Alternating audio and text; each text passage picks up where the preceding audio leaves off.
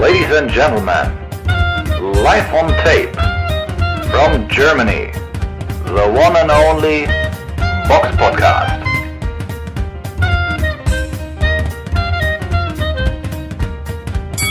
Hallo und herzlich willkommen zum Box Podcast. Heute wieder in einer Interviewrunde. Mit dabei da natürlich Samira.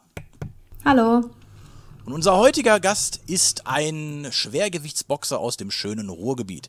Er ist Sozialarbeiter, 1,90 Meter groß, im Durchschnitt 106 bis 107 Kilo schwer, hat 18 Siege, zwei Niederlagen und einen Unentschieden. Im Harz gibt's einen Brocken und in Essen jetzt nun auch. Hallo Patrick, Patrick Korte. Hi. Vielen Dank, dass du dabei bist und ähm, da, äh, danke, dass wir jetzt auch mit dir ein Interview führen können. Jetzt gerade, wo du auch frisch aus Australien zurück bist. Bevor wir darauf aber ähm, zu sprechen kommen, wollen wir natürlich erstmal ein bisschen was über die Person und den Boxer Patrick Korte erfahren. Ähm, du warst ja bis zu deinem 18. Lebensjahr, wenn ich richtig informiert bin, Amateurboxer gewesen. In, welchem, in welcher Gewichtsklasse hast du da geboxt? Also ich habe ähm, mit, mit 16 gestartet, also bin, oder mit 16 habe ich angefangen bin im Halbschwergewicht gestartet, habe, glaube ich, drei Kämpfe im Halbschwergewicht gehabt. Bin dann relativ schnell ins Schwergewicht aufgestiegen ähm, und, und dann natürlich am Ende Superschwergewicht und habe teilweise als ja, junger Mann äh, knapp 120 Kilo gewogen. Ordentlich. Ja. Und das zu deiner Boxphase? Genau, genau. Also da war, äh, ja, mehr schlecht als recht, aber war natürlich, äh, mir, ich wollte damals unbedingt zunehmen oder mehr Gewicht haben weil mhm. ich immer schlank und, und dünn war. Und genau, dann habe ich halt da auch ein paar überflüssige Kilos draufgepackt. Mhm. Wie bist du dann allgemein zum Boxen gekommen? Also gab es irgendwie in deiner Familie jemand, der geboxt hat? Oder? Nee, gar nicht, gar nicht. Also ich habe ähm, viele Kampfsportarten durchprobiert. Ich habe jahrelang oder ganz lange lang, äh, ganz lange ähm, Taekwondo gemacht, mhm. habe Judo gemacht und ähm, habe damals dann 1999 den Boxkampf von Mike Tyson gegen ähm, Francis Botar gesehen und äh, genau, da bin ich dann irgendwie zum Boxen gekommen. Habe mich damals noch in einem Fitnessstudio, was bei uns einen Boxkurs ange äh, angeboten hat, angemeldet und bin aber von da relativ schnell in den Boxverein gewechselt, hier bei uns in Essen-Vogelheim. Genau, und da habe ich dann auch nach, ich glaube, nach, nach zwei Monaten oder so meinen ersten äh, Kampf gemacht, den ich siegreich äh, beenden konnte. Und bin dann, Wie heißt der Boxverein? Äh, Gibt's den noch? Damals hieß es, S, äh, ja, der gibt es immer noch. Es ist mittlerweile, äh, ich weiß nicht, ob der anders heißt, aber damals dieser S, SCV Vogelheim. Ah, okay. Mhm. Und du hast, äh, ich glaube, zehn, ähm, zehn Kämpfe insgesamt gemacht, ne? Als Amateur genau, sieben genau. davon gewonnen. Genau, genau. Also neun habe ich zu meiner äh, Jugendzeit gemacht und einen habe ich dann relativ spät ähm, 2013 noch gemacht. Oder wieder gemacht, nach langer Pause. Und ähm, im zweiten Kampf bist du Bezirksmeister geworden. Und genau. ja, du hast ja schon gesagt, dass du ziemlich äh, schwer dann warst, ähm, schon recht jung. Ähm, und das, ich habe dann auch in der Doku gesehen, dass es für dich recht schwer war, Gegner zu finden. Hat dir das dann so ein bisschen den Spaß am Sport genommen, dass du da genau, manchmal genau. zu Wettkämpfen gegangen bist und nicht kämpfen konntest? Genau, das war der Hauptgrund, warum ich dann irgendwann wirklich Interesse verloren habe und aufgehört habe, ähm, ja, erstmal aktiv zu boxen und dann später aber auch generell mit dem Training aufgehört habe. Und dann habe ich mich ähm, ja ganz viele Jahre lang dem Bodybuilding gewidmet, habe ähm, auch da Wettkämpfe gemacht, bin sozusagen auf die Bühne gegangen und Genau, 2013 habe ich mich dann Ach so, richtig eingeölt und so? Also genau, so richtig genau. professionell, wie man das so ja, kennt, so braun ja, angemalt ja. und so. Ach so, richtig profimäßig. Aber wie bist du denn zum Bodybuilding? Also wie kommt man dann darauf? Jetzt ich so habe beides eigentlich zeitgleich gemacht. Also ich habe mit, mit 13 habe ich mir, oder so 12 zu Weihnachten habe ich eine Handelbank geschenkt bekommen, also die habe ich mir gewünscht, äh, unbedingt. Und habe dann schon ganz früh mit Gewichten trainiert. Aber jetzt gar nicht da wirklich, um Bodybuilder zu werden, sondern einfach um, um zu trainieren. Und ähm, genau, habe das Bodybuilding oder das Krafttraining eigentlich schon vor dem Boxen gemacht und bin dann von, äh, oder damit auch zum Boxen, habe es damals noch kombinieren können. Klar, am Ende war es natürlich kontraproduktiv, wenn die Muskulatur oder wenn ich immer schwerer wurde, auch anhand der Muskulatur, ähm, dann zu boxen, genau. Und dann kam halt die, die äh, Lage, beziehungsweise die Situation, ähm, dass ich halt wenig Gegner hatte in meinem Alter. Ne? Also ich habe, ich glaube, drei oder vier Mal gegen denselben geboxt und äh, wir sind total oft zur Veranstaltung gefahren ähm, zu irgendwelchen Sichtungsturnieren oder so und äh, nie waren Gegner da. Also immer sind wir dann über der Waage und dann haben die Trainer sich abgesprochen, mhm. geklärt und ja, nie einer in meiner Gewichtsklasse da gewesen, also in dem Alter zumindest. Wie war das dann beim Sparring? War das da auch schon das Problem in der Vorbereitung? Ja, da habe ich mit, mit, mit, also bei den Erwachsenen Ältere. trainiert. Also hab, hm. Genau, da waren Ältere dabei, also da gab es auch dann genug in meinem Gewicht, aber keine aktiven Boxer. Ne? Also da waren weniger aktive.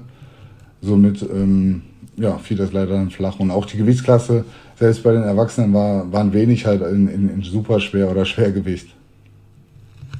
Ja, ja, klar, wenn man sich dann die ganze Zeit vorbereitet und wahrscheinlich macht dir das Kämpfen ja auch Spaß, hört sich ja so an, dann ist es natürlich frustrierend, ne? wenn du da eigentlich kämpfen willst, topfit bist und dann stehst du da und hast keinen, keinen, keinen Gegner. So, das ist halt genau, genau. Wie gesagt, da war dann am ja. Ende ja Grund auf jeden Fall mit, warum ich aufgehört habe. Ne? Und ähm, klar, dann, dann, bin ich 18 geworden, äh, auch andere Sachen im Kopf gehabt. Klar, der Sport war mir immer noch wichtig aber wie gesagt, durch den Gründen auch, dass, dass ich halt keine Kämpfe hatte, so dass ich den, also zumindest der Antrieb hat gefehlt am Ende.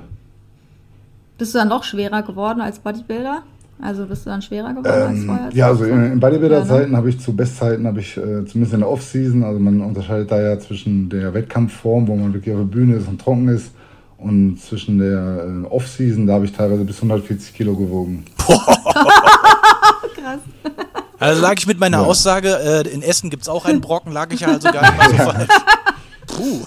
Vor allem, du bist ja auch mit 1,90, da bist du ja auch schon dann auch im Bodybuilding eine ziemliche Ausnahme, schon, weil viele Bodybuilder ja genau, gerade genau. in der Gewichtsklasse ja so 1,75 Meter bis maximal 1,80 gerade. Genau, genau. Da, da, da war natürlich auch ein Grund, warum es da auch nie so richtig funktioniert hat. Aber ich habe es einfach, also mir war immer wichtig, alles, was ich gemacht habe, wollte ich halt immer dann auch bis zur Spitze treiben. Also sprich, ähm, mit Wettkämpfen äh, und, und sich dann halt irgendwie messen. Ne? So, wie es beim Boxen war, so war es dann aber auch äh, im Bodybuilding, dass ich da unbedingt auch äh, nicht nur ziellos trainieren wollte, sondern am Ende auch da einen Wettkampf machen wollte kurz, weil wir in Vorbereitung für diesen äh, für dieses Interview haben wir natürlich, weil wir ja auch wussten, dass du Bodybuilder, haben wir mal die Google Bildersuche angemacht, haben aber nichts gefunden.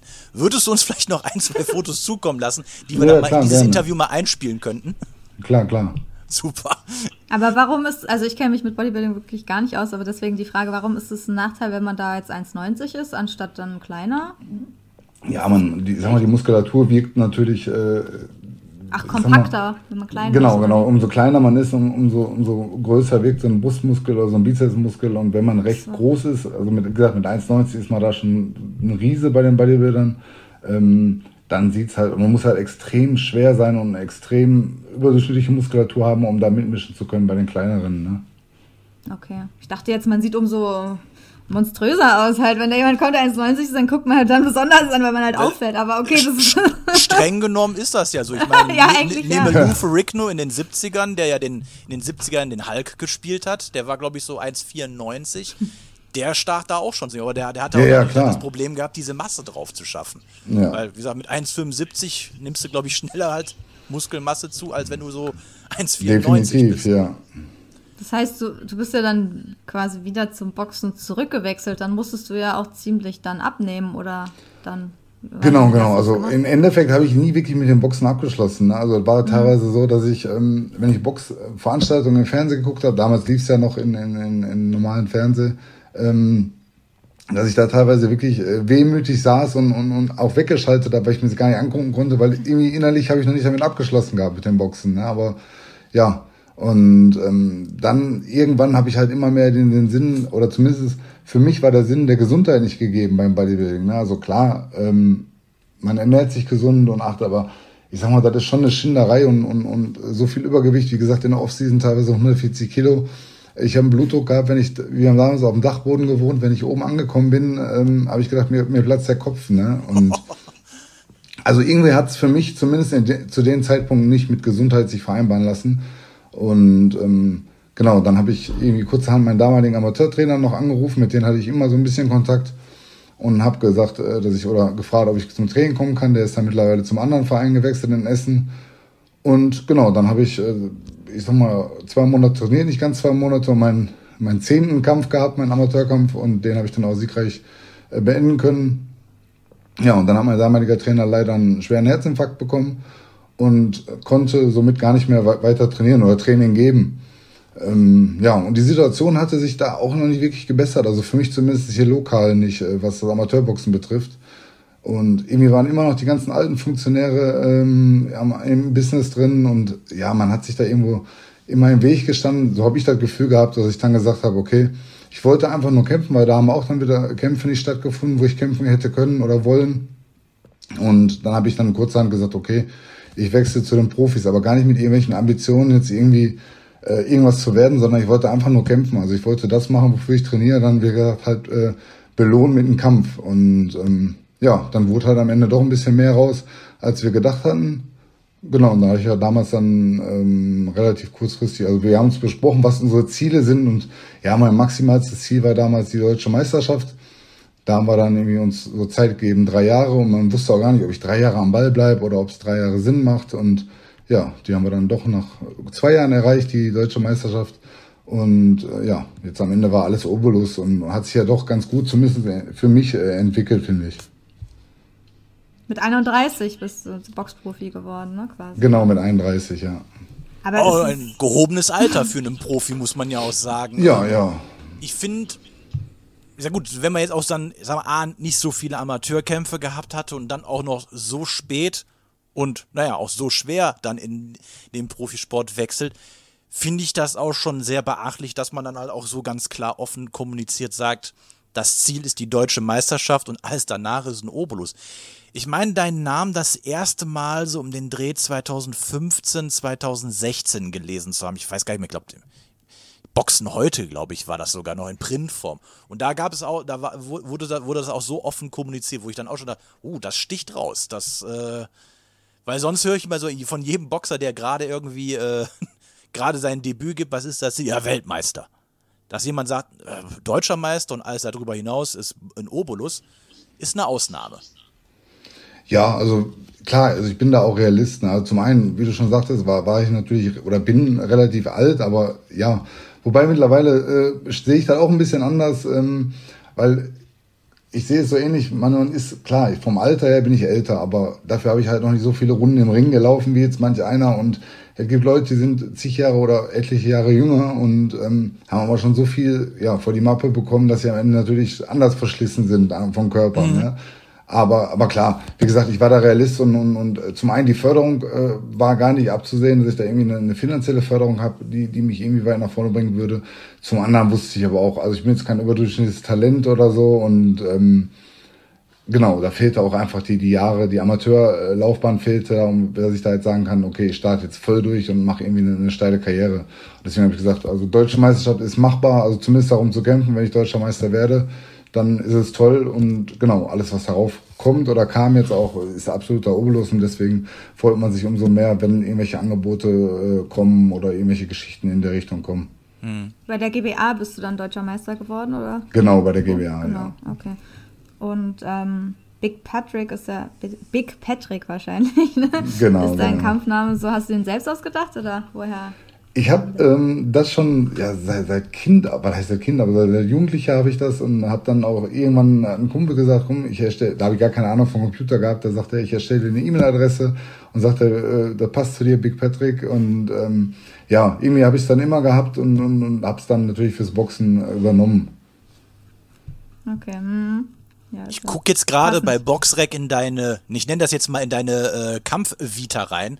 Was ja schon beachtlich ist, finde ich, ist ja, dass du 2015 in deinem dritten Kampf bereits in der Esprit Arena auf der Undercard von Wladimir Klitschko geboxt hast. Ähm, wie, wie kommst dazu, dass er mal du, ich sag mal, so ein kleiner Boxer wie du dann, der noch gerade mal zwei Kämpfe hatte, schon direkt auf so einer riesen Karte ist? Also klar, das war auf jeden Fall mega Erfahrung für mich, da boxen zu dürfen, auch wenn es nur die Undercard war und ähm, zu dem Zeitpunkt noch gerade die Halle erst aufgemacht hat. Das heißt, äh, selbst die Leute, die Tickets für mich gekauft hatten, meine Kumpels, konnten meinen Kampf gar nicht sehen, weil bis die drin waren, war der Kampf schon wieder vorbei. Ähm, ja, der Sebastian, also mein Trainer, hat ähm, da gute Kontakte gehabt damals ähm, zu dem Management von denen und hat auch zum Teil die Undercard äh, organisiert oder aufgestellt. Und mhm. somit, klar, hat er mich dann äh, mit einbauen können. Na, dann habe ich dich wahrscheinlich auch gesehen. ich erinnere mich nicht. Also ich war da sozusagen, aber ich glaube, ich war auch pünktlich da, von daher. Ja. Ich den Kampf so. Aber wie gesagt, die, die Tore haben gerade geöffnet und mein Kampf, also da lief auch schon, war schon der Gong. Ähm, war der allererste Kampf, der da stattgefunden hat auch. Stimmt. Und ja. Aber trotzdem coole Atmosphäre gewesen und, und äh, ja, leider nicht so gutes Ende für Klitschko weil wir hatten die Umkleiden direkt nebeneinander und ich dachte, okay, gehst du vorher rein? Vorher war ich aber selbst auch ein bisschen angespannt, da habe ich gesagt, okay, gehst vielleicht nachher rein, aber nachher äh, war die Möglichkeit gar nicht mehr da, weil ja, zum einen der Trubel zu groß war, wir gar nicht mehr in den Umkleiden reinkamen, weil da wurde dann auch gut ausselektiert, das heißt äh, Kämpf machen und sofort in, in, die oberen Ränge verschwinden, gar nicht mehr in den Innenraum reingedurft und so, also war schon, ja, krass, aber trotzdem coole Erfahrung. Und dein Trainer Robert Lattek hat ja äh, auch da. Entschuldigung, Entschuldigung, ach, der ist der Bruder von. Das ist der Bruder, genau, ja, ja. Ja, genau. Entschuldigung, Entschuldigung. Ja gut, aber wenn du sagst, da ist ja auch äh, das äh, Management und sowas, dann gute Kontakte, klar. Dann bietet sich das natürlich an. Aber dritter Kampf, da dann schon einfach mal in der Esprit Arena in so einem Riesenstadion boxen. Muss aber andererseits, wenn das doch der erste Kampf war, war ja wahrscheinlich noch nicht wirklich was los gewesen. Nee, muss nee, genau. Ich sage, muss doch dann auch also, echt komisch sein. Du stehst dann da, wirfst so einen Schlag und der Hall geht so einmal durchs ganze Stadion durch, oder? Ja, ja so ungefähr war das auch, ja. Gut, danach hast du dann natürlich sehr viele lokale Kämpfe gemacht, gerade im äh, Rhein- und Ruhrgebiet, vor allem in Essen ähm, oder auch in, oder im Sauerland, wie ich, wie ich sehe, in Plettenberg. Genau. Äh, als du dann in Wuppertal ähm, dann um die äh, GBA-Meisterschaft äh, geboxt hast, war dann für dich dann auch so, ich frage jetzt mal ganz, mal ganz blöd, äh, so, oder anders, ich mache mal so eine Markus-Lanz-Frage. Was macht das mit einem, wenn man so dann das Ziel erreicht hat, so sagt, ich möchte deutscher Meister werden und dann schafft man das? Ähm, ich habe also relativ schnell, also auch schon vorher gewusst, für mich geht es definitiv weiter und, und klar, dann habe ich mir auch höhere Ziele oder andere Ziele gesteckt. Ne? Und mhm. ähm, aber jetzt gar nicht in, in Richtung Titel, sondern einfach auch da war ich noch weiterhin, ich wollte einfach kämpfen und, und klar, ich wollte auch irgendwie in, in Ranglisten höher kommen und, und vernünftige Kämpfe haben. Aber ich habe nicht gesagt, ich will jetzt irgendwelche äh, fette Börsen oder Kämpfe mit fetten Börsen haben oder jetzt dann doch vielleicht um, um, um, um eine WM zu boxen und habe mich dann, äh, ja, ich wusste auf jeden Fall, klar, es geht weiter für mich, aber wie es jetzt weitergeht, in welche Richtung von Titel etc., keine Ahnung. Also habe ich mir keine Gedanken drüber gemacht. Aber äh, klar, ich habe mir dann irgendwie schon höhere Ziele gesteckt. Aber eine Frage kurz zu den Börsen. Das interessiert mich mal, weil du hast ja auf so einer auf der Klitschko-Card geboxt.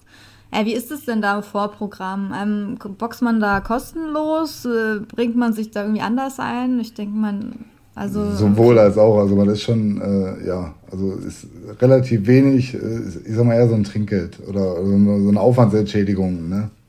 Also man kriegt schon was dann, aber es ist halt genau, nicht viel. Aber, es ist halt eher genau. Werbung, dass du diese Plattform genau, genau, bekommst genau. dort zu Und so waren halt überwiegend oder fast alle, ja, die meisten Kämpfe von mir, ne, weil ich gesagt habe, okay, mir geht es jetzt darum nicht um, um, ums Geld verdienen. Ähm, klar, wenn Geld reinkommt oder so, sage ich da auch nicht nein, aber das war nie jetzt meine, meine, meine Zielsetzung zu sagen, okay, ich gehe nicht mehr arbeiten oder ähm, ich lebe mich zurück und, und lebe jetzt irgendwie vom Boxen. Also klar, schön wär's, aber das ist im Endeffekt oder zumindest aus meiner Situation heraus, wie, wie ein Lottogewinn, dass man sagen kann, okay, man lebt komplett ausschließlich vom Boxen und kann damit äh, seine Familie ernähren und ja, ein gutes Leben führen. Aber reden wir jetzt so von ein paar hundert Euro oder von ein paar tausend? Also in welchen Sphären? Nee, nee, also waren, so? schon, waren, waren schon ein paar hundert. Ein paar hundert also. Euro so ungefähr. Okay, nur damit man es so einordnen kann. Und das war ja auch noch eine andere Zeit dann. Das ist halt so ein bisschen. Ja. Den darauffolgenden Kampf nach, deiner nach deinem GBA-Titel hast du ja dann in Essen gegen Andrei Masanik verloren. Ähm, und den auch relativ früh in der zweiten Runde. Ähm, lag es jetzt daran, dass du nicht so eine gute, ich sag mal, die große Boxschule hattest in, in deiner Amateurkarriere? Oder woran lag es, dass du jetzt gegen ich vermute mal jetzt gegen einen Aufbau, äh, als Aufbaugegner eingekauften Gegner dann so schnell verloren hast? Oder gab es also, da andere ja, Gründe? Ja. Also klar, erstmal grundsätzlich ähm, will ich da gar nichts schön sprechen oder, oder irgendwie äh, sagen, hätte, hätte, hätte. Also es war so und, und, und so, ist, so ist das Business. Ne? Also mal gewinnt man, mal verliert man. Ähm, war, wie du schon sagst, war ein Aufbaugegner auch äh, gar nicht anders als gedacht. Also wir haben jetzt nicht, irgendwie, nicht irgendwelche Sachen gemacht, die wir nicht erwartet haben, die oder die ich nicht erwartet habe, sondern ähm, ja, wie gesagt, ich möchte gar keine Ausreden suchen, vielleicht klingt es dann am Ende so, aber ich war einfach mega angespannt, weil es wirklich die erste riesengroße Veranstaltung, wir hatten knapp 5000 Zuschauer da in, in Essen, die, ja, ich sag mal, überwiegend, also soll auch nicht irgendwie erhaben klingen oder so, aber die überwiegend wegen mir gekommen sind. Und ähm, ja, der Druck war groß intern, wo man gesagt hat, äh, damalige Sponsoren oder äh, ja, welche, die sich im Team so ein bisschen reingedrückt haben. Ähm, Entschuldigung, dass ich dich jetzt gerade unterbreche, aber Samira, gib dir das mal. 5000 Leute. Ey, so viele Leute waren ja, bei ja? Felix Sturm in der Felix Sturm in der Westfalenhalle und da, und da kommen 5000 Leute in Essen zu einer deutschen Meisterschaft. Ähm, also Chapeau, da, da ziehe ich jetzt schon mal den Hut vor. ja, auf jeden Fall, allen im allen habe ich mir da einfach selbst zu viel Druck gemacht. Also ich bin da äh, grundsätzlich ja so, dass ich äh, schon, wie gesagt, zum einen selbst mir Druck mache, aber auch viel von außen annehme. Und ja, das war einfach das komplette Paket. Ne? Also dann habe ich mir noch ein ganz doofes Ziel gesetzt. Also da war ganz krank, ähm, dass ich mir innerlich gesagt habe, okay, ich will, ähm, der hat damals gegen Manuel Schar geboxt und da hat Manuel Schar irgendwie sieben Runden gebraucht und dann wurde der Kampf ja auch, ja, ich, was heißt fraglich, aber äh, ob er hätte abgebrochen werden müssen, kann, ja, steht irgendwie in, in den Sternen. Mhm. Also meiner Meinung nach hätte man damals nicht abbrechen müssen, aber ist auch egal. Und für mich selber ganz doofes Ziel gesetzt, keine Ahnung, wie ich auf den Trichter kam, habe ich gesagt, okay, ich möchte äh, durch K.O. gewinnen. Und ja, die erste Runde war dann so mehr oder weniger gut. Aber ich, wenn ich jetzt heute die Videos sehe von, von dem Kampf und, und also ich bin jetzt auch nicht der beweglichste Boxer oder so, aber wenn ich dann dieses Video sehe, das sieht aus, als ob ich irgendwie ferngesteuert wurde oder, oder ein Roboter war. Also das war extrem. Also ich erkenne mich in, in den Bewegungen gar nicht wieder. Ne? Und genau, aber wie gesagt, auch da keine Ausreden. Also war so oder ist so, wie es gewesen ist. Und ähm, ja, da habe ich dann leider wirklich den sprichwörtlichen Lucky Punch mehr eingefangen. Und ähm, ich glaube, da war dann einfach die Krönung von allen. Also nicht mal, dass der Kampf mich, also dieser Schlag mich komplett ausgenockt hat, aber ich glaube einfach, dass ich dann innerlich fertig war in dem Moment. Mhm. Also du brauchst dich jetzt dafür jetzt nicht rechtfertigen. Wir machen jetzt nee, möchte ich auch gar Vorwurf. nicht. Nee, also, gut. Nee, ja. das soll auch wie jetzt gesagt, kein Vorwurf sein, weil wie gesagt, wir jemanden, der sagt, das Ziel ist die deutsche Meisterschaft, das hast du erreicht, alles danach ist ein Obolus. Ich finde, dann ist es nochmal was anderes, wenn man gegen einen Aufbaugegner auch verliert, äh, als wenn man aber vorher irgendwie groß getönt hat, äh, ich will jetzt Weltmeister werden. Also ich finde, da ist die Fallhöhe auch eine ganz andere und ich finde, ähm, da ist dann auch nichts Schlimmes daran, wenn man mal einen Kampf verliert. Muss man nee, ganz nee, einfach also, sagen. Mir und der Gegner hat auch einen positiven Kampfrekord, ne? War jetzt auch kein ja. negativer so. Also von daher aber bist du vorher schon mal K.O. gegangen oder war es das erste Mal? Äh, als Amateur bin ich einmal K.O. gegangen. Also da habe ich aber einen richtigen K.O. gekriegt. Ähm, aber so richtig, wie gesagt, da war ich ja auch nicht so richtig K.O., aber ja, doch, war schon nie ein fetter, aber ich war nicht komplett weg. Also ich kann es gar nicht beschreiben. Ähm, aber nee, vorher, also auch beim Springen war ich so noch nicht weg, wie jetzt auch dein Kampf nicht. Mhm. Du hast ja dann noch eine ganze Reihe an Kämpfen wieder im Ruhrgebiet gemacht, vornehmlich in Essen. Hast dann 2022 gegen Jorge Alejandro Arias einen Kampf gemacht und der ist ja ähm, äh, als Remis äh, gewertet worden. Ähm, würdest du da gerne ein Rematch haben oder denkst du, das war, ging, äh, ging in Ordnung? Also, ja, schwer zu sagen. Also ich sag mal, ich selber war mit dem Kampf nicht zufrieden und ähm, klar, wer ist das auch nach so einem Ergebnis? Ähm, ist einfach im Vorfeld mega viel passiert, aber auch da, da klingt jetzt dann wieder so, dass man irgendwie eine Ausreden sucht, also streichen wir das oder sprechen wir da gar nicht drüber. Es war nicht kein guter Kampf von mir, also ich habe nicht in den Kampf gefunden. Ich, ich habe irgendwie, ich weiß nicht, ob es eine Gehirnerschütterung war oder ob es einfach äh, ein kompletter Blackout war. In, in der vierten, in der, in der fünften Runde, zu, zu, äh, also für mich die fünfte Runde, sagte der Sebastian zu mir in der Ecke, der Trainer, jetzt ist äh, gleich letzte Runde. Und ich denke, hä? Ich sage, das ist die letzte Runde. Und dann habe ich mich echt noch mit denen gestritten in der Ecke. Und dann kommt der Richter und sagt, ja, jetzt gleich Shake Hands zur letzten Runde. Und ich, ich konnte da nicht fassen. Also ich habe fünf Runden komplett, die äh, kriege ich nicht mehr zusammen. Also die habe ich äh, komplett ausgeblendet. Auch Ui. anderthalb oder zwei, zwei Stunden nach dem Kampf, die waren komplett weg. Also ähm, ich habe Leute gesehen oder Fotos mit Leuten gemacht, wo ich mir am Ende gedacht habe, ich habe so viele eingeladen, ähm, viele Bekannte von mir, die ich äh, ganz ringnah platziert hatte, wo ich mir dachte, okay, die waren nicht da oder die sind vielleicht direkt wieder abgehauen und, und später schicken die mir Fotos zu. Also ich habe mich richtig erschrocken von mir selber, ne? dass ich also nichts mehr auf die Kette gekriegt habe, warum oder äh, weswegen ich mich daran nicht erinnern konnte. Aber ja, nochmal auf die Frage zurückzukommen, jetzt bin ich zu weit ausgeschwiffen. Ähm, also klar, für mich geht's in Ordnung, da, da, äh, unentschieden und äh, ich glaube, gibt schon viel oder gab schon viel größere Skandale, dass solche Kämpfe dann haushoch auch für den äh, ja, Heimboxer gewertet wurden. Ähm, ich kann damit leben, also ich bin am Ende froh und, und dankbar für das Urteil. Ähm, klar, also wenn es jetzt ein Sieg gewesen wäre, ich glaube, das hätte sich ganz falsch angefühlt für mich. Also dann könnte ich mich oder hätte mich gar nicht freuen können über sowas, weil es dann wirklich ein geschenkter Sieg gewesen wäre. Okay, aber du hast jetzt auch nicht so das Gefühl, dass du unbedingt jetzt nochmal gegen den ähm, antreten musst, Arias, und also ich sag, ich sag mal Sieg so, äh, einzufahren, oder? ja, macht jetzt keinen, zumindest jetzt aktuell für mich keinen großen Sinn. Ne? Also ja. wir haben jetzt noch ein paar andere Angebote und ähm, ob es, ich sag mal, vielleicht nächstes Jahr nochmal in der Richtung läuft, keine Frage. Also kann sein, dass man dann sagt, okay, wir machen dann nochmal in der Richtung einen Rückkampf, was natürlich auch fürs Publikum interessant wäre. Mal schauen, also da weiß ich aber noch nichts weiteres. Also von mir aus gerne, klar. Aber ich habe jetzt auch nicht den, den, tiefen Drang zu sagen, okay, ich will das beenden oder so, oder ich will unbedingt da äh, gewinnen. Klingt doof oder so, weil sonst habe ich es eigentlich. Aber, ja, manche haben ja so eine Ego-Sache, ne? Die denken einfach, oh, da genau. ist jetzt ein Remis, ich muss jetzt unbedingt irgendwie da jetzt einen Sieg einfahren und ja. Aber muss man ja auch nicht. Also es gibt ja wahrscheinlich auch andere Sachen. Du hast ja eigentlich auch immer in Deutschland geboxt, außer den letzten Kampf. Den genau. hast du in Australien bestritten gegen Dempsey McKean am 15. Oktober 2022. Ähm, War ja, zu sehen ja, auf The Zone? Genau, also IBF Interkontinental ähm, Titel, um den ging es in dem Kampf, auf zehn Runden angesetzt. Ähm, ja, erstmal, wie war die Erfahrung, in Australien zu sein, dahin zu fahren? Wie kam das zu den Kampf? Wie kam es zustande? Dein Manager und Trainer ist ja Sebastian Plattlick, der genau. ist auch ehemaliger Boxer gewesen. Ähm, ja, wie läuft sowas, wenn da irgendwie, weiß ich nicht, jemand von sowas organisiert, über wen läuft das? Also erstmal der, der Kampf, der stand oder sollte schon vor zwei Jahren oder knapp zwei Jahren stattfinden. Ähm, dann war ja die Pandemie und äh, Australien hat ja ganz rigoros alles zugemacht. Ne? Also die haben keinen mehr reingelassen und, und die Leute, die sie reingelassen haben, dann wirklich unter ganz extremen Bedingungen.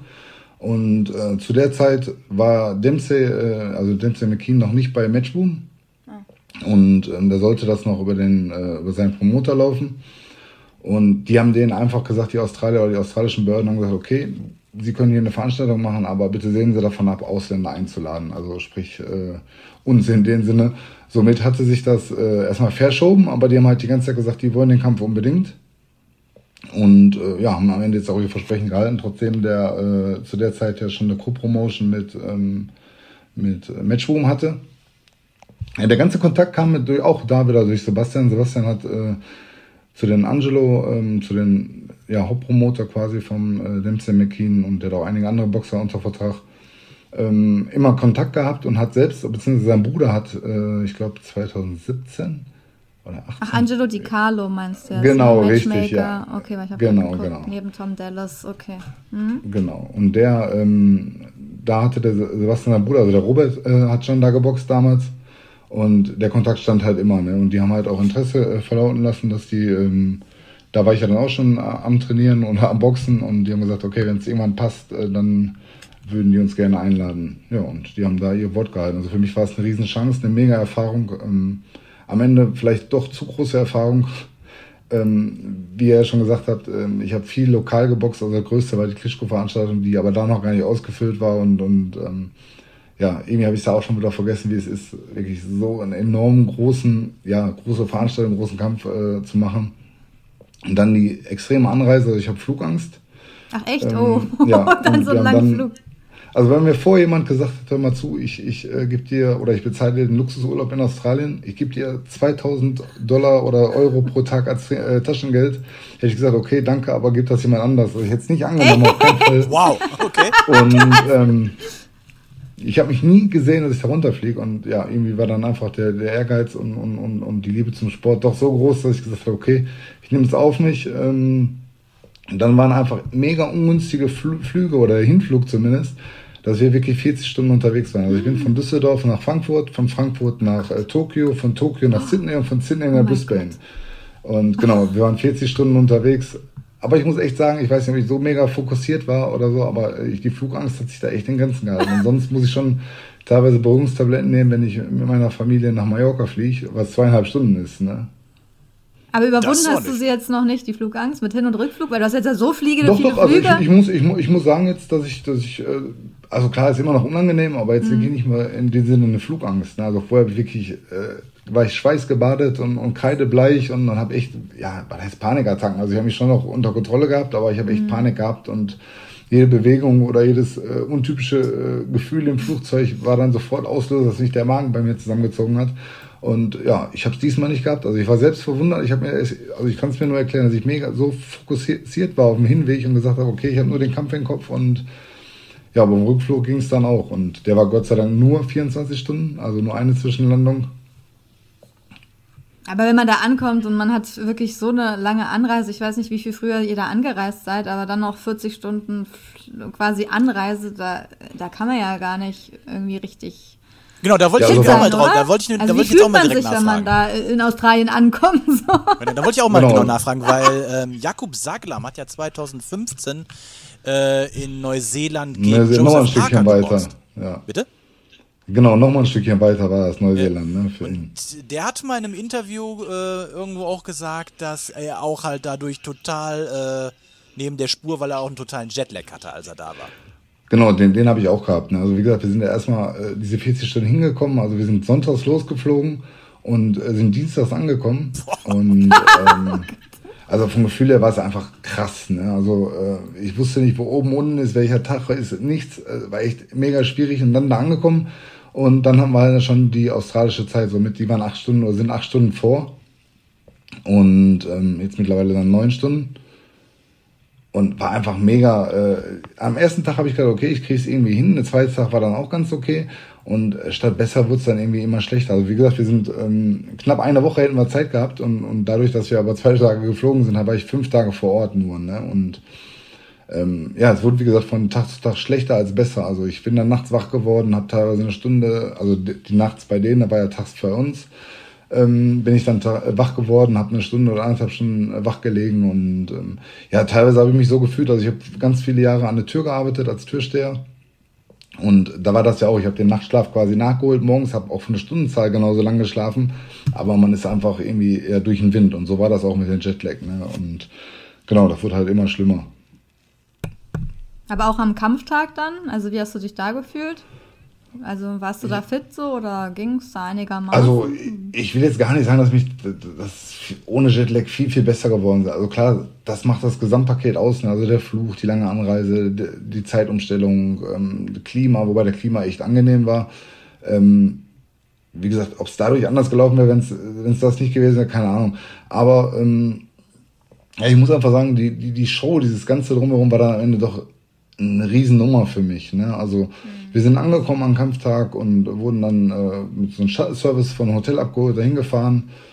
Ähm, genau, sind dann reingekommen und da ging auch die Nervosität noch. Also ich bin sonst mega nervös und, und hat, das war alles in, in Griff. Also hatte ich alles im Griff. Klar war ich angespannt und nervös, aber jetzt auch nicht so, dass ich sage, äh, ich kann nicht mehr oder ich bin an, an Hyperventilieren, sondern ähm, war alles okay.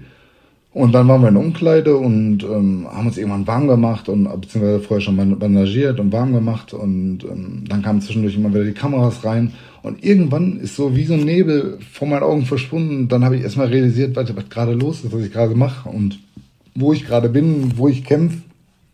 Und ähm, ja, ich muss echt sagen, ganz krass. Also äh, ich weiß nicht, ob man das eigentlich so eingestehen sollte, aber ich habe echt weiche Knie bekommen und die haben sich bis zum Kampf durchgezogen. Ne? Ich habe echt gedacht, ich bin dann unter Zucker und habe noch zu Sebastian gesagt, gib mir mal bitte Zucker. Habe mir Zucker geben lassen, ähm, weil ich dachte, ich bin dann unter Zuckern, aber ja, irgendwie gefühlt oder am Ende äh, drüber nachgedacht, war es keine Unterzuckerung, sondern ich habe einfach wirklich sprichwörtlich weiche Knie bekommen. Und ähm, ja, das war dann ob es auch da anders gelaufen wäre, weiß ich nicht. Ich denke nicht großartig anders, aber ähm, wie gesagt, da macht schon viel mit ein, so ein großes Paket und klar zu werden, man ist der allererste Matchroom-Veranstaltung, was man eigentlich selbst immer auf The Zone guckt, solche großen Veranstaltungen und ist dann ähm, auf eine Veranstaltung von Eddie Hearn und ja. Das haben wenige Erfahrung. deutsche Boxer geschafft, ne? Also jetzt einfach mal so, ich, ich meine, das ist halt schon krass, wenn man bei The Zone da live gezeigt wird, ähm, ist schon was Besonderes, sagen wir mal so. Auch wenn man jetzt nicht unbedingt den Hauptkampf macht, aber reicht ja auch schon im Vorprogramm zu sein. Ich meine, das sieht, das sieht die ganze Welt so gefühlt. Also ja. da kann man sich schon ja, vorstellen, ja dass man da weiche Knie kriegt, wenn man sich das mal vorstellt. Und ich fand den Kampf ehrlich gesagt besser von dir als den gegen, äh, äh, ähm, gegen Andrei Masanik. Den, ähm, du hast dich da drei Runden, hast du gegengehalten. Es war ein ziemliches Gewürge, aber auch von McKean aus war es ein ziemliches Gewürge. War jetzt nicht so schön anzusehen, aber du hast dich da besser geschlagen, fand ich jetzt, als wie gesagt in dem anderen Kampf. Also das war auch genau unser Ziel. Ne? Also ich wollte gar nicht irgendwie schön aussehen oder so. Wir hätten jetzt auch versuchen können, irgendwie über die Runde zu kommen und am Ende einfach stehen zu bleiben und schön auszusehen.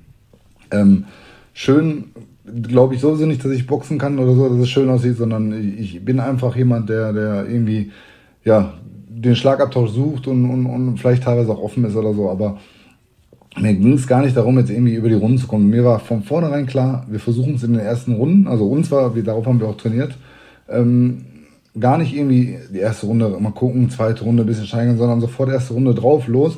Ähm, also zuerst, zumindest gefühlt, ging der Gameplan auf. Also ich habe äh, gesehen oder gemerkt, äh, Dempsey kam damit gar nicht klar. Ähm, hat, ich habe Hinterkopfschläge gekriegt von ihm, ich habe Kopfstöße gekriegt, wo ich mir dachte, der ist, der ist fast ein Kopf größer als ich, wie kann der mir Kopfstöße geben? Aber ich habe, glaube ich, drei oder vier Stück bekommen. Ähm, der Ringrichter hat die zwei immer wieder, äh, ja, hat den ermahnt, aber nicht verwarnt. Aber auch da mache ich ja keine Vorwürfe. Ist eine Heimveranstaltung, da will man halt gucken, dass der Heimboxer äh, gut über die Runden kommt. Absolut verständlich. Ich muss echt sagen, also ich habe von vornherein irgendwie gedacht, okay, der hat bestimmt einen harten Wems, so, wenn man so die, die Vorkämpfe von ihm gesehen hat oder so. Aber der Schlag selber war echt nicht hart.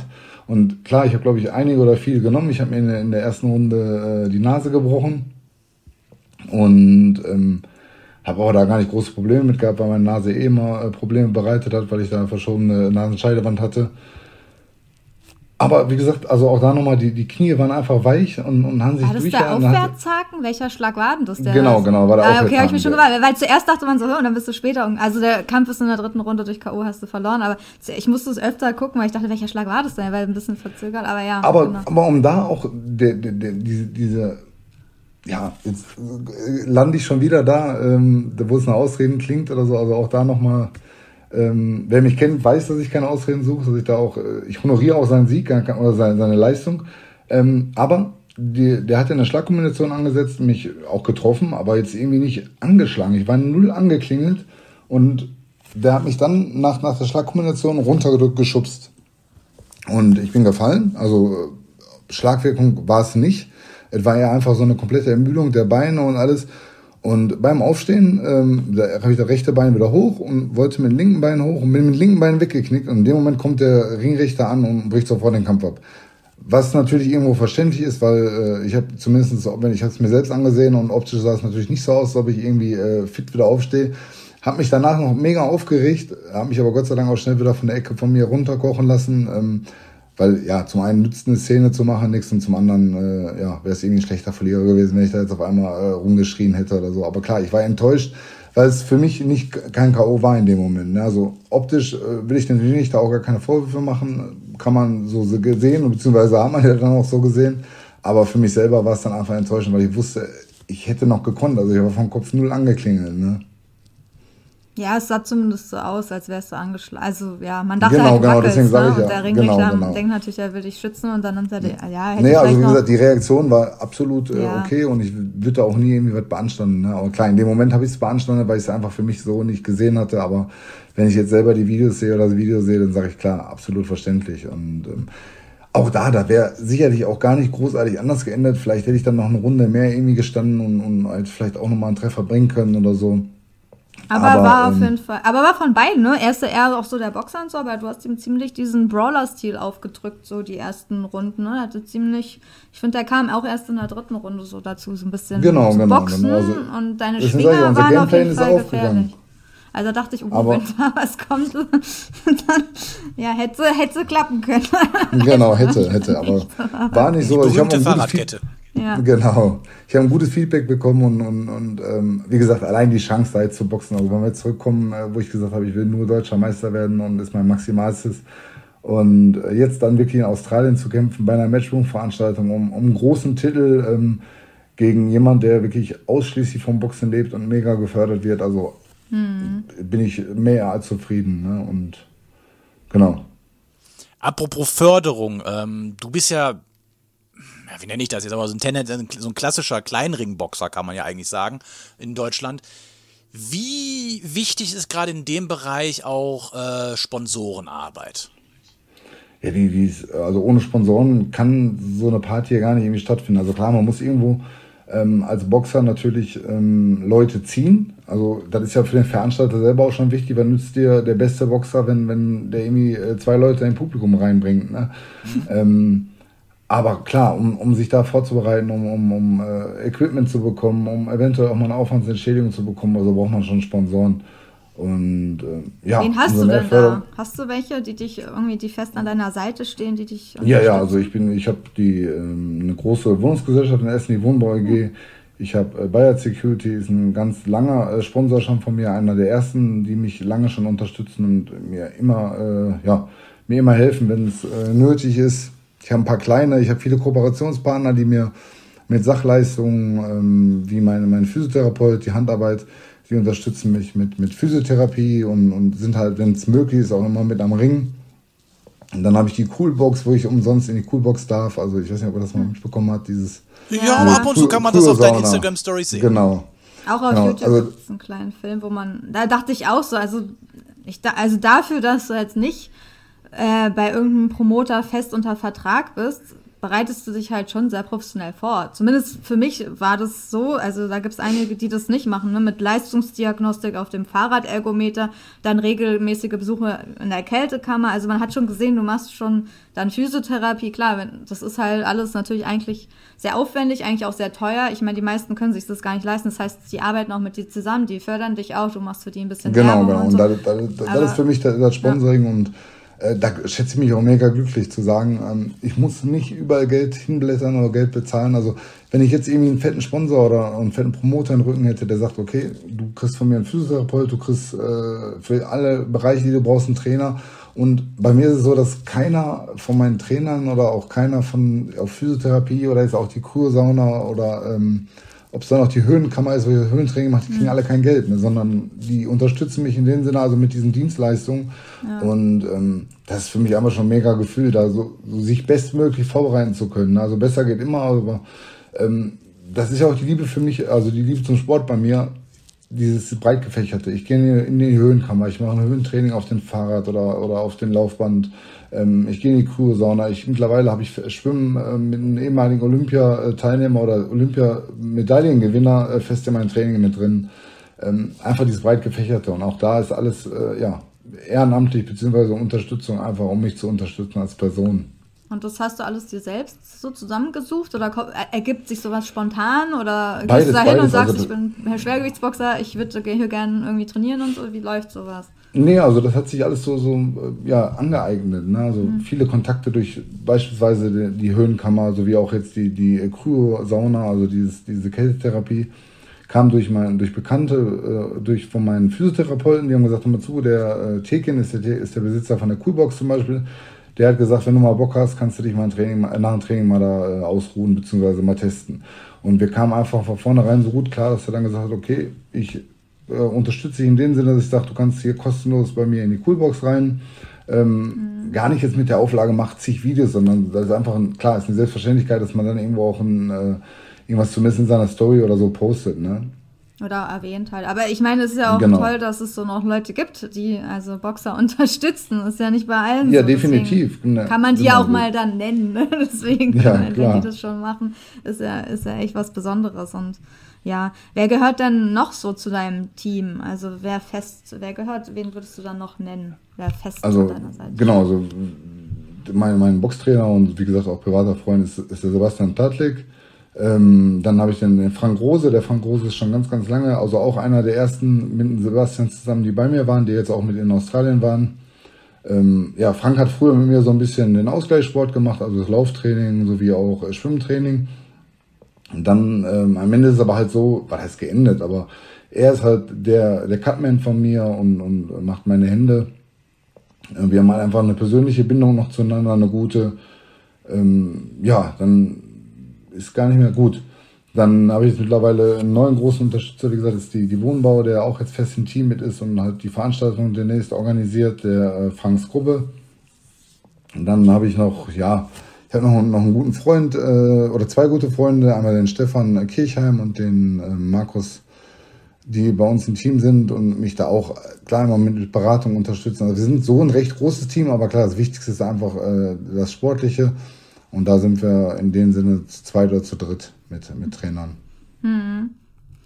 Und ähm, du arbeitest ja auch noch normal, ne? Also als Sozialarbeiter. Also du verdienst dein Geld jetzt nicht mit dem Boxen, das haben wir ja schon gehört. So, das ist halt so ein netter Zuverdienst, aber du bist Sozialarbeiter sozusagen. Das machst genau, du dann genau. halbtags oder wie machst du das? Genau, genau. Ich bin absoluter Quereinsteiger. Also ich habe weder äh, studiert in der Richtung, noch hätte ich jemals gedacht, dass ich in, in, in der Richtung irgendwie lande. Ähm, ich arbeite mit äh, psychisch Kindern und jungen Erwachsenen zusammen. Ah, ähm, okay. Genau, also einmal sind es stationäre Bereiche, wo die halt wie in so einem Kinderheim kompletten Tag äh, verbringen und einen Tagesablauf haben. Und einmal ist es halt betreutes Wohnen, ähm, wo die halt zu uns kommen mit, mit, mit Fachleistungsstunden und, und äh, die dann bei uns ableisten, beziehungsweise wir die mit denen ableisten und unterstützen in ihren Alltagsaufgaben von ähm, Einkaufen, Ämtergänge, Arztgänge, äh, bei denen äh, helfen, bei, den, bei der Eigenständigkeit in der Wohnung und so. Und zuvor habe ich äh, drei Jahre in der Kinder- und Jugendpsychiatrie gearbeitet. Ähm, genau, aber auch da als Quereinsteiger und habe ähm, aufgrund dann einen speziellen Jungen betreut, der äh, ja ganz schwer zu handeln war, dass ähm, dass man halt jemand gesucht hat, der irgendwie kräftig ist, aber trotzdem ja mit, mit den Kindern klarkommt und da hat sich der irgendwie damals angeboten, weil ich habe ehrenamtlich Training im Jugendzentrum gegeben mit Kindern und da hatte mich der damalige Leiter von der Stiftung, wofür ich jetzt tätig bin, gesehen. Und der hat mich dann wiederum bei, den, bei der Kinder- und Jugendpsychiatrie vorgeschlagen. Ja, und dann war ich am Ende, wie gesagt, drei Jahre in der Kinder- und Jugendpsychiatrie und bin sogar in der forensischen Klinik gewechselt und habe da das Team unterstützt. Und bin dann ähm, jetzt vor knapp vier Jahren in die Stiftung wieder zurückgewechselt, beziehungsweise da dann hingewechselt. Okay, also oh, kam Forensik ist aber auch nicht gerade ohne.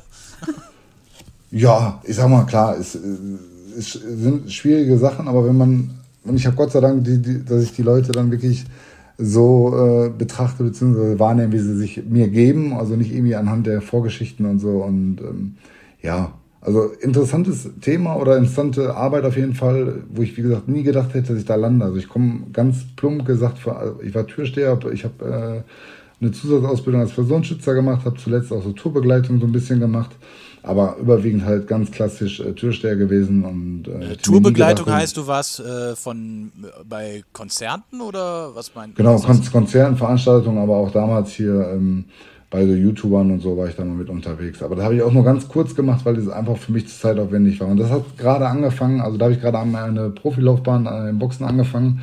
Somit hat sich das zeitlich gar nicht vertragen. Ich habe ja noch, äh, während ich geboxt habe oder anfangs geboxt habe, habe ich noch drei Jahre knapp an der Tür gearbeitet ah. und konnte mich dann 2017 äh, Gott sei Dank davon trennen von den äh, Nachtleben. Hm. Ja, das kann äh, einem ordentlich den Biorhythmus durcheinander hauen. Definitiv. Also äh, es war damals, also ich habe ich hab jung angefangen, also ich habe mit ähm, 21 angefangen an der Tür. Ähm, da war es natürlich perfekt. Ne? Also man, man, hat Geld dafür gekriegt, dass man quasi ja, feiert und, und, und irgendwo schon einen gewissen Status hat in der Diskothek, klingt doof, aber äh, war damals auf jeden Fall eine schöne Zeit. Aber am Ende jetzt, wo ich sage, okay, ich habe selber Kinder und, und äh, möchte auch irgendwie ein mehr Wochenende haben, da war es einfach nicht mehr äh, mhm. ja, tragbar. Und zum anderen auch von Sport her. Ne? Also ich bin, ich habe Donnerstag, Freitag, Samstag an die Tür gearbeitet und habe dann bis Mittwochs gebraucht, bis ich einigermaßen wieder fit war. Und dann war ja schon wieder fast Donnerstag. Also habe ich einen Tag gehabt, wo ich fit war und danach war ich, war ich immer wie so ein, ja, total geschlaucht von diesen Nachtarbeiten und äh, auf Dauer ist das einfach nichts gewesen. Und dann hast du auch noch 140 Kilo gewogen. Genau. dann kommen wir nochmal aktuell zur deutschen Boxszene vielleicht so. Einfach eine Frage, so was, was denkst du, was ist dein Fazit, so, was denkst du von der aktuellen deutschen Boxszene? Ja, leider einfach. Ja, fang einfach ganz, an. Ganz, was heißt ganz schlecht, aber ähm, also zum einen fehlen einfach da die, die, die Fernsehsender. Ne? Also ich sag mal so, wenn man jetzt so guckt, die, die Zeiten von Axel Schulz und so, die waren ja auch alle nicht viel, viel besser als die Boxer heute. Vielleicht sogar teilweise schlechter. Aber es war einfach eine, eine mediale Aufmerksamkeit da, so dass, dass dadurch das Boxen ganz anders dargestellt werden konnte. Ne? Und, und jetzt versucht irgendwie jeder Veranstalter, ähm, ja, Not gegen Elend boxen zu lassen, um einfach irgendwie ein bisschen Geld zu machen und, und ähm, man, man pusht irgendwelche Boxer teilweise hoch, die, die nichts bringen und es ist einfach eine schwere Szene. Und was, was ich jetzt ganz krass finde, ähm, ist diese Geschichte mit diesen YouTubern dazu. Ne? Also Ah, du sprichst cool. äh, auf, auf Universum. Universum. Zum, zum Beispiel, genau. Ähm, es, ist, es ist irgendwo cool, dass man dadurch äh, den, den, den Boxer in den Vordergrund stellen könnte, aber stellt man ja nicht, sondern es geht ja ausschließlich um, um die YouTuber und die Boxer sind quasi äh, Statisten dabei, ne, die wirklich hart trainieren, um, um, um da irgendwelche Kämpfe zu bestreiten. Ähm, ja, aber die kriegen gar nicht die Aufmerksamkeit, sondern entweder äh, äh geht es einfach nur den Leuten darum, um diesen YouTuber zu sehen und die Einschaltquoten, die kommen ja nicht von Boxinteressierten, sondern die kommen ja meistens von den Leuten, die den YouTubern folgen. Und ähm, ja, ich weiß nicht, ob es die richtige Entwicklung ist fürs Boxen. Also ich glaube, für jeden, der, der ernsthaft boxt und ähm, auch Interesse an ernsthaften Boxen hat, ist da, glaube ich, irgendwo ja, ein sprichwörtlicher Schlag in die Fresse. Ne? Ja, ja, kann ich schon verstehen. Aber, Aber, denkst du denn, dass es nur jetzt daran liegt, äh, dass man Fernsehsender braucht oder muss generell ein, ist das vielleicht nicht sogar ein bisschen komplexer, das Thema, dass man vielleicht wieder mehr in den Amateursport auch investieren muss? Ich meine, Axel Schulz, Henry Maske waren neben ihren Erfolgen bei den Profis ja auch ausgezeichnete Amateure, die auch eine sehr gute Schule durchlaufen haben. Ähm, und ich finde irgendwie, das ist jetzt ein subjektives Empfinden, aber irgendwie hat sich die deutsche Boxschule gefühlt seit den 90ern nicht weiterentwickelt. So wie nee, definitiv nicht. Also zum einen ist das, das gleiche Thema, was ich sagte, wo ich 2013 wieder angefangen habe, als Amateur zu boxen. Es sind irgendwie immer noch die alten oder teilweise uralten Funktionäre da am, am, am Werk. Und ähm, jetzt es ja so langsam, aber wenn ich überlege, dass zum Beispiel, also ich, vorhin die Veranstaltung, wo ich gesagt habe, wo wir 5000 Leute in Essen hätten ich würde jeden Amateurverein von Essen, würde ich hier das Vorprogramm machen lassen. Würde ich sagen, okay, ich, ich spreche mit dem Veranstalter oder mit dem Promoter. Wir können euch in den Vorprogramm einbauen, sodass ihr zum einen mal eine große Bühne habt, eine tolle Veranstaltung, äh, wo eh ein Ring und alles steht. Aber ähm, da sagt einfach der, der, der Deutsche Boxverband, sagt, nee, gibt's nicht. Also Profis und Amateure dürfen hier auf einer Veranstaltung boxen. Und ähm, also solche Sachen, da steht man sich schon irgendwie im Weg. Und klar, einfach die grundsätzliche Förderung. Ne? Also wenn ich überlege, wie viele Vereine früher hier allgemein waren und jetzt hat man, ähm, ich glaube, ja, zwei Vereine, aber die sind auch mehr, mehr schlecht als recht. Ähm, ja, das schafft sich irgendwo schon leider ab, ne, dieses, dieses Amateurboxen. Ne? Und man sieht es ja auch an der olympischen Medaillenspiegel, dass man da, äh, ja, schwer, teilweise sind gute Jungs dabei oder Mädels, aber ähm, ja, so richtig bahnbrechend ist da nicht. Also mittlerweile glaube ich nicht, dass irgendjemand an England vorbeikommt, ne? Ja, England und Kuba. Ja, und England ist ja so, da, da trainieren Profis und Amateure grundsätzlich zusammen, was ja eine coole Sache ist.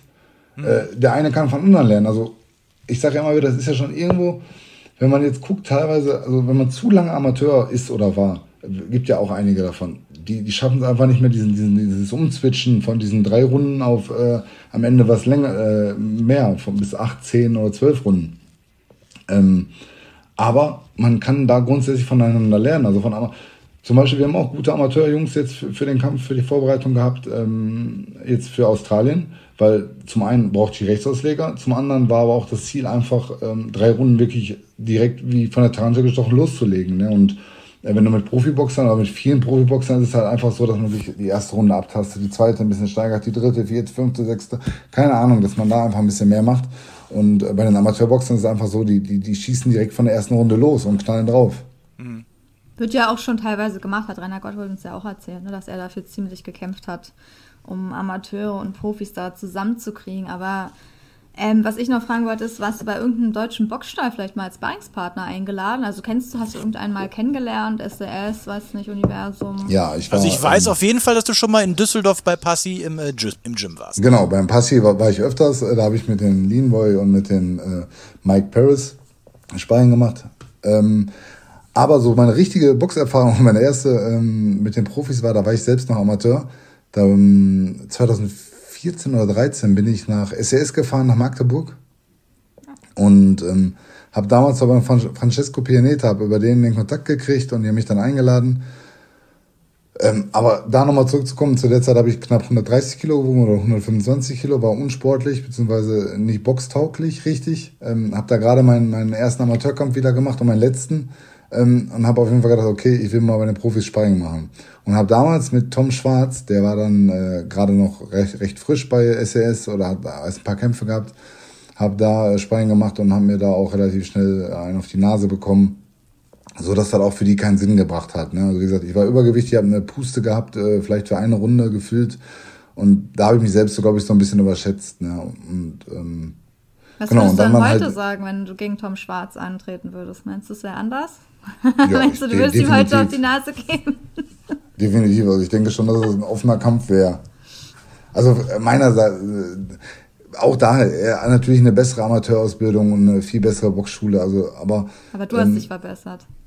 Genau, und, und, und ich habe einfach diesen, diesen Kampfgeist oder Kampfwillen für mich selber. Ne? Also ähm, ich weiß gar nicht, wie es ausgehen würde. Ich will es auch nicht zu rumposaunen, würde sagen, ich würde einen K.O. schlagen oder so, aber es wird auf jeden Fall anders ausgehen wie damals in den Sparring, wo ich äh, völlig untrainiert und, und, und äh, ja, in dem Sinne fast 13 Jahre nicht geboxt habe, äh, wiederzukommen, ja. Magdeburg, ich hoffe, ich hoffe, ihr habt zugehört. ja, schon. Ja, wobei, der ist ja gar nicht mehr aber vieles Sport, ne? Genau. ist ja genau. nicht mehr, aber es ist auch Magdeburg.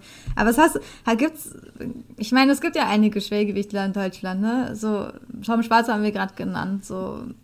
Gibt es dann jemand anders, vielleicht auch noch, gegen den du gerne in den Ring steigen würdest, oder ist dir das egal? Oder irgendjemand, wo du denkst, ich meine, wir haben viele, ne? Akit Kabayel, Peter Kadiro, Christian Hammer. Gibt es ja einige, Pervisai Amatovic, da könnte man ja auch echt spannende Kämpfe machen. Also ich glaube, da liegt, also bei uns ist halt ja immer Grund, also ich, ich nehme mich da mal außen vor, weil ich ja gar nicht da so erfolgsorientiert bin wie jetzt die, die meisten äh, der Jungs da. Oder wo der Erfolg, zumindest bei mir ist es nicht so wichtig wie bei den anderen. Also mir selber klar ist es wichtig, es soll nicht klingen, dass ich jetzt sage, okay, ich kämpfe, egal wie es ausgeht, sondern klar will ich natürlich immer gewinnen. Aber, aber in erster Linie machst du es aus Spaß an der Freude. Genau, genau, weil ich einfach den Sport liebe. Und bei mir hängt zumindest nicht mein Leben davon ab, wie, wie dass ich jetzt äh, äh, boxen muss, wie die meisten halt Vollprofis sind und, und, und davon ausschließlich leben. Ähm, deswegen, also diese, diese deutsch-deutschen Duelle, siehst ja, die finden so gut wie gar nicht statt, weil man da versucht, äh, vielen aus dem Weg zu gehen, den einen oder den anderen auch nicht äh, die, die, ähm, die Statistik kaputt zu machen oder so, keine Ahnung warum dann sind es natürlich auch viele ähm, finanzielle Aufwände, denn wenn du teilweise überlegst, was, was Leute dafür ähm, Summen aufrufen, ne? wir haben es ja selber durch, weil wir häufig an, an den Zug waren, dass wir für uns welche einladen konnten oder eingeladen haben, auch irgendwelche äh, Journeymänner oder, oder Aufbaugegner, ähm, die kommen teilweise mittlerweile mit Summen rum, wo man denkt, okay, da muss man erstmal irgendwie zusammenbekommen. Ne? Mhm. Also hast, ja, okay, das heißt also für dich persönlich sind diese deutsch-deutschen Duelle jetzt nicht so also für dich also ist klar, egal, gegen wen du antrittst, aber ich meine, die genau, Fans würde es ja schon begeistern. Ich meine, wenn da zwei Namen sind, die man kennt, ist es halt immer schon was anderes, als wenn da ein Name ist, den man nicht kennt. Das ist halt schon so, ne? Also, ja, ja, klar, definitiv. Also das ist. Ähm, Gab es nie ein Angebot von irgendeinem Schwergewichtler so im anderen? Also oder? wir haben Angebote gehabt, zu die schlecht. haben sich dann leider. Nie, nie, ja, bei mir gibt es nicht zu schlecht, ne? Also ähm, die haben sich von anderen Seiten nicht immer so ergeben, wie sie sich ergeben sollten. Also ich will auch keinen Namen nennen oder. Wir haben Angebote gehabt und haben auch zugesagt. Ähm, oder teilweise, manchmal waren die Bedingungen nicht so gut oder, oder teilweise dreister, dass wir dann haben, okay, unter der Bedingung machen wir es nicht. Aber ähm, wir haben auch schon jemand zugesagt und ähm, ja, es kam dann leider einfach nicht. Äh, Ob es noch kommt, keine Frage, weiß ich nicht. Also von mir aus gerne. Ja, also ich meine, so ein Kampf zum Beispiel zwischen dir und Michael Walisch, zwei ehemalige äh, Meister, deutsche Meister, der eine BDB, du GBA, das wäre doch interessant. Ja, wobei ich muss sagen, mit Michael bin ich so ein bisschen, was heißt befreundet? Also Freunde ist ja immer so weit gefächerter Wort, aber Michael kenne ich gut. Und ähm, klar, man würde es dann sportlich sehen oder so, aber wäre jetzt nicht mein Favorit. Also nicht, nicht weil ich Angst habe, äh, gegen ihn zu boxen. Wie gesagt, ich habe vor gar keine Angst zu boxen oder so. Wie gesagt, mir ist es auch gar nicht so wichtig, jetzt zu sagen, ich muss meine nächsten Kämpfe alle gewinnen oder so. Ähm, aber bei mir geht halt auch mal viel mit ein, so wenn ich jemanden kenne oder mag oder so, dann äh, versuche ich es zumindest irgendwo zu vermeiden. Ne? Wenn es natürlich nicht vermeidbar ist oder wenn es irgendwie lukrativ ist oder sich irgendwo anders lohnt, dann klar, dann auch da sehe ich den sportlichen Sinne. Man kann sich ja, ich gebe ja auch oder jeden anderen Gegner gebe ich ja auch die Hand und, und Zoll Respekt und ähm, sehe es halt sportlich und, und menschlich. Ne? Also ich bin ja auch jetzt nicht jemand, der da irgendwie rumpöbelt oder, oder ähm, vorher irgendwie große Fresse hat, sondern ähm, ich versuche es einfach immer sportlich zu sehen. Aber so, wenn du jetzt einen Wunschgegner international oder national nennen könntest, wer wäre das? Egal wer, halt einfach im Schwergewicht. Irgendjemanden. Gegen wen würdest du gerne in den Ring steigen? Boah, weiß ich gar nicht. Also ich habe äh, da gar keinen Wunschgegner. Also klar, ganz vorne mit, mitzumischen äh, fehlt, fehlt sicherlich einiges bei mir. Ähm, aber schon gerne würde ich da irgendwie nochmal so einen hochklassigen Gegner haben. Ne? Also jetzt wie, ähnlich wie Dempsey McKean, ähm, wo ich sage, ich will da auch nicht abrotzen oder so, aber wo ich sage, der ist nicht so hochklassig, wie man erwartet oder wie man denkt von seinem Ranking her, ähm, würde ich da schon gerne in der Richtung nochmal jemanden boxen. Aber jetzt einen speziellen Namen habe ich jetzt nicht. Also bin eigentlich da für alles offen.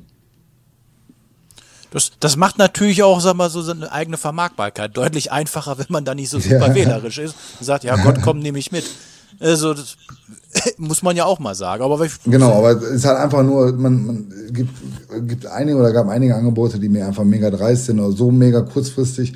Ähm, auch wenn ich, da war jetzt auch bei Dempsey so, klar wusste ich, ich bin absoluter Außenseiter und, und, und ähm, die Wahrscheinlichkeit auch von mir im Kopf war schon, ich habe nicht gesagt, ich gehe da nicht gewinnen auf jeden Fall, sondern ich, ich wusste eigentlich schon das Ende, wie es ist oder wie es wird. Ähm, klar habe ich mir Chancen ausgerechnet, äh, weil wenn ich das nicht machen würde, würde ich auch nicht kämpfen. Aber ich wusste halt, dass ich geringe Chancen habe. Mhm. Und ähm, aber ich möchte auch, wenn wenn ich gegen jemanden kämpfe, da, dafür trainieren können. Also sprich äh, genug Zeit haben, um zu trainieren und um zumindest für mich selber zu sagen, okay, ich habe all das gegeben, was ich geben konnte, um, um, um jetzt zu kämpfen. Ne? Und ob es am Ende reicht oder so oder nicht, das, ist was anderes. Aber ich möchte zumindest eine optimale Vorbereitung haben. Und die hat man leider äh, bei gewissen Angeboten sehr, sehr selten. Ne? Also es gibt äh, großzügige, wenn man sagt Promoter, Manager, keine Ahnung, oder auch Boxer, wenn die es selbst steuern, die sagen, okay, äh, der darf früh genug Bescheid wissen. So war es auch bei, bei Dempsey McKean. Ne? Wir haben da auch früh genug Bescheid bekommen. Ähm, aber ich habe jetzt zum Beispiel auch von, von Jarell Miller hat man schon Angebot und der durchforstet ja gerade auch alle äh, weit hinter der 200 irgendwie gefühlt äh, im, im Ranking bei Boxrec. Ähm, das war auch, glaube ich, nur eine knappe Woche oder zwei oder so, wenn angeboten. Also zum einen äh, ist, glaube ich, eh eine Nummer zu hoch. Ähm, aber zum anderen, äh, ja, würde ich mich selbst belügen. Also ich würde auch nirgendwo hinfahren, wenn man mir vorher Geld bietet. Also auch das hatte ich schon, dass man mir eine große Summe und damals schon geboren hat, um mich einfach hinzulegen. Ne? Und auch da in Ausland. Ja, und ähm, die, die Summe war, habe ich glaube ich bisher noch nicht bekommen äh, bei anderen Boxkämpfen. Aber äh, ja, das kann ich nicht. Also ich, ich ähm, wie gesagt, nochmal. Also ich, Aber von ich, wem ich, kommt sowas? Kommt sowas von dem Manager aus dem Team oder wird es so hinten, macht das der Trainer, macht das der Boxer selbst? Also wer Also ich weiß gar nicht, wer, wer, das damals genau gemacht hat. Also ich habe es nur okay. irgendwann Ende äh, zu mir wurde getragen. Okay. Und ähm, ja, aber das liegt einfach nicht in meinen Sinn. Also ich, ich, ich gehe trainieren. Ähm, ich bin dadurch, ich gehe zweimal am Tag trainieren. Also ich gehe morgens und abends trainieren und bin mittags arbeiten und bin dadurch halt wenig oder weniger bei meiner Familie. Und ähm, wenn ich mich dann am Ende für irgendeinen Kampf bezahlen lassen würde und hinlegen würde, also dann bräuchte ich auch nicht auf meine Familie verzichten oder, oder mich da äh, schinden beim Training, sondern kann sagen, okay, ich halte mich ein bisschen fit, gehe einmal die Woche ein bisschen joggen, gehe zweimal die Woche in den Gym und ähm, kann mich dann für irgendeinen Kampf hinlegen. Ne? Also zumindest bewusst hinlegen und, und ähm, das war oder ist einfach gar nicht bei mir im Sinne. Deswegen habe ich da auch sofort gesagt, nein, also Geld, gar keine Frage, ist immer schön und, und kann jeder gebrauchen. Und ich bin jetzt auch nicht so, dass ich irgendwie äh, vor Geld protzen kann. Aber ähm, ich würde mich da auch nicht kaufen lassen. Ja, ja, ja, das ist natürlich ähm, krass, aber am Ende weiß man ja auch nicht, ob sowas dann stimmt, ne? Da werden wahrscheinlich genau. auch einige Boxer verarscht. Ne? Die sagen dann nachher, ja, leg dich mal dritte Runde hin, du kriegst doch nach dem Kampf dafür 100.000 Euro und nachher kriegst du gar nichts und hast dann noch eine Niederlage. Genau, also, genau. das ist ja auch noch eine andere Sache. Also so oder so ist ein dubioses Geschäft. Ja, ne? Also, äh, dass da nichts seriös sein kann, steht ja außer Frage. Naja. Aber andererseits geht man natürlich da anders mit um, wenn man nicht drauf angewiesen ist. Also von daher. Ja genau. Ja, also wie gesagt, angewiesen klingt auch doof. Ne? Also irgendwie ist ja fast jeder auf Geld irgendwo angewiesen. Ne? Und ich habe eine Familie, ich habe äh, eine Frau, ich habe drei Kinder, die muss ich ja auch irgendwie ernähren und, mhm. und ähm, von Luft und Liebe geht das auch nicht. Aber wie gesagt, also dann würde ich meine Familie auch belügen. Dann würde ich sagen, okay, ich war jetzt heute Morgen drei Stunden weg, ich bin heute Abend nochmal zwei Stunden weg. Wofür habe ich das dann gemacht? Also hätte ich auch zu Hause auf Couch sitzen können und mit meinen Kindern spielen können. Mhm. Sag ich mal so, du hast halt noch einen anderen Job. Manche Boxer haben das halt nicht, ne? Oder haben halt genau. nichts anderes, nicht mal gelernt, aber, gar keine Ausbildung oder gar nichts wirklich. Ne? Und dann ist es natürlich wirklich immer, ja, die haben halt nicht den Luxus, sich was ne? auszusuchen, so ein bisschen, mhm. teilweise, ja. gegen wen sie boxen. Aber ja. Patrick, wir sind am Ende unseres Interviews angekommen. Ja. Vielen, vielen lieben Dank, für, äh, dass du da mitgemacht hast. Und, ja, ähm, ich habe euch zu danken. Hast du noch irgendein paar letzte Worte, die du an unsere Hörer richten möchtest? Nö, ich hoffe, äh, euch hat die Erzählungen oder die Erzählungen haben euch gefallen und ja, ich hoffe, ich habe mich nicht zu sehr in irgendwelchen Quatsch verstrickt. Sollen dir nicht alle ja. folgen irgendwo bei Instagram? damit dein. Ja, wäre wär auch schön, aber ist auch kein Muster. Nicht. genau, da kann man dich ja finden unter Big Patrick, äh, kann man dich bei Instagram finden, bei YouTube. Genau gibt es noch einen Film, den wir ja eben angesprochen haben. Zu finden ist der, wenn man ihr, wenn ihr eingibt, 20.7 Media, Reportage, Patrick Korte, Der Weg zum Titel. Da wurdest du von einem Videoteam äh, begleitet auf, äh, auf der, in der Vorbereitung zum WBF-Titelkampf, über den wir ja auch eben gesprochen haben. Genau. Wenn euch dieses Interview mit Patrick Korte gefallen hat, schreibt uns das in die Kommentare. Es wäre natürlich auch sehr toll, wenn ihr diesen Ka äh, Kanal abonnieren würdet, wenn ihr dieses Video auch teilen würdet, zum Beispiel in diversen YouTube-Gruppen, weil wenn wir das machen, äh, ach Quatsch, YouTube, äh, in diversen Facebook-Gruppen, denn wenn wir das machen, werden wir irgendwie immer gelöscht. Ähm, ansonsten auch abonniert uns bei iTunes Music und Spotify. Wir hören uns beim nächsten Mal wieder und Patrick, du bist immer herzlich eingeladen. Ja, danke. Ciao. Tschüss. The one and only Box Podcast. New episodes every week. Follow us on Facebook, Instagram, YouTube, iTunes Music and Spotify. Box Podcast.de